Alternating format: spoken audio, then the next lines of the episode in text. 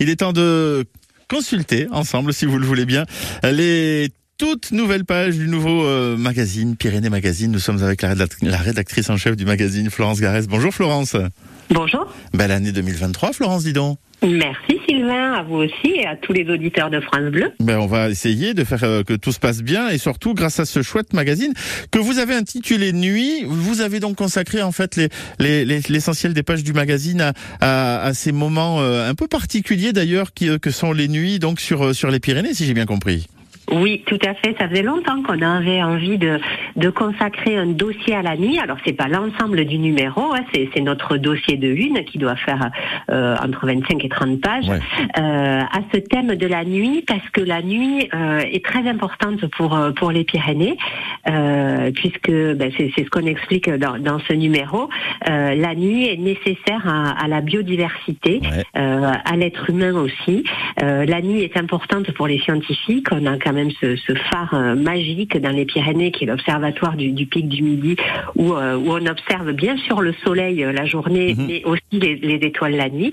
Et puis les, Pyrénées sont le premier territoire français dans lequel a été créée une réserve naturelle de ciel étoilé. Ouais, et d'ailleurs c'est une réserve internationale de, ciel étoilé, ce qui veut dire qu'en fait, et, vous avez justement rencontré d'ailleurs le, directeur adjoint du Pic du Midi, Nicolas Bourgeois, avec qui d'ailleurs qui, qui est sur le sur le dossier en charge du dossier depuis déjà un certain temps. Euh, tous les efforts, en fait, euh, sont menés par cette équipe pour motiver les communes autour euh, du pic du Midi pour éteindre la lumière la nuit. C'est ça, en fait. Hein? Oui, tout à fait. En fait, l'objectif d'une réserve de ciel étoilé, euh, qui, a, qui a été justement menée par Nicolas Bourgeois, il, il en est vraiment à l'origine hein, pour pour les Pyrénées, euh, c'est en effet de réduire la pollution lumineuse.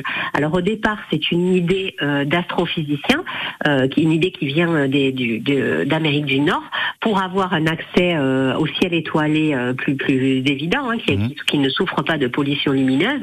Et puis petit à petit, on s'est aperçu que la pollution euh, lumineuse soulevait aussi des enjeux environnementaux, notamment auprès de, de, la faune sauvage. Et donc c'est à partir de, de, tous ces constats et des modèles qui existaient déjà en Amérique du Nord, et notamment d'un label très connu dans le monde de, de l'astrophysique, qu'a été créée cette réserve dans, dans les Pyrénées, qui regroupe aujourd'hui, je crois, plus de 250 communes autour du pic du Midi. Oui, tout à fait. Alors que des avantages, évidemment, on en parlait pour la science, puisque les, les, astronomes peuvent euh, facilement et plus facilement avoir accès à ces réserves de, ciel étoilé, mais pas finalement, pas, pas que pas, pas, que les astronomes, parce que vous, euh, Florence, vous qui, euh, je le sais, montez régulièrement au pic du Midi, passer une nuit sur le pic sans pollution lumineuse, ça, nous permet rien qu'à l'œil nu, ben de, de, de se régaler de cette voie lactée que l'on peut apercevoir facilement, quoi. Ah ben oui, tout à fait. Le, paysage nocturne, c'est une merveille en montagne quand on n'a pas de, pollution lumineuse, et encore plus en hiver quand les ciels sont très purs. C'est pour ça qu'on propose aussi dans, ce numéro-là de tester un bivouac hivernal. Alors évidemment, il faut être très très bien équipé, euh, mais c'est un moment absolument extraordinaire à vivre aussi.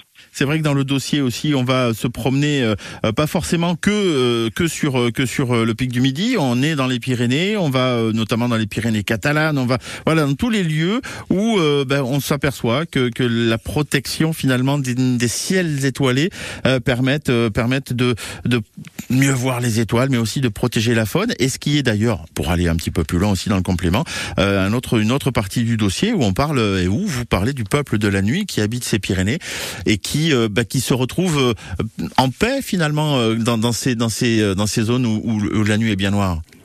Oui, tout à fait. Ben, l'enquête qu'on a menée euh, nous a permis de nous rendre compte que 65% des, des, invertébrés, par exemple, sont des animaux nocturnes. Là, on parle, on parle des insectes. Mhm. Euh, tout, tout, beaucoup, beaucoup d'animaux ont besoin de la nuit euh, pour se déplacer, pour euh, se reproduire, pour chasser.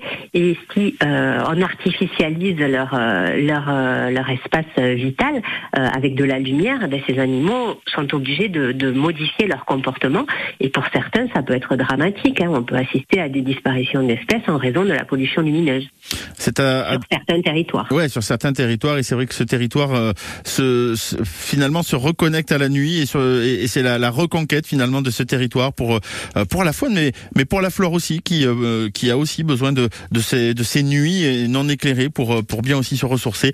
Et c'est à découvrir dans, dans les pages, les pages du magazine Pyrénées, magazine donc numéro autour de la nuit avec le grand dossier de ce numéro 205 que l'on peut retrouver donc désormais dans tous les kiosques. Et vous allez voir, il y a de magnifiques images. Moi, je suis espanté à chaque fois par ces belles photos de tous vos photographes, Florence. Quand même, c'est magnifique. Merci. Merci, Merci d'être venu sur France. Ouais, vous pouvez leur transmettre. Merci d'être passé sur l'antenne de France Bleu Occitanie. Rendez-vous la semaine prochaine, évidemment, avec l'équipe euh, pour découvrir les, les autres articles de, de ce magazine. En tous les cas, vous nous faites bien, vous rêvez et voyagez. À bientôt, Florence. À bientôt, Sylvain.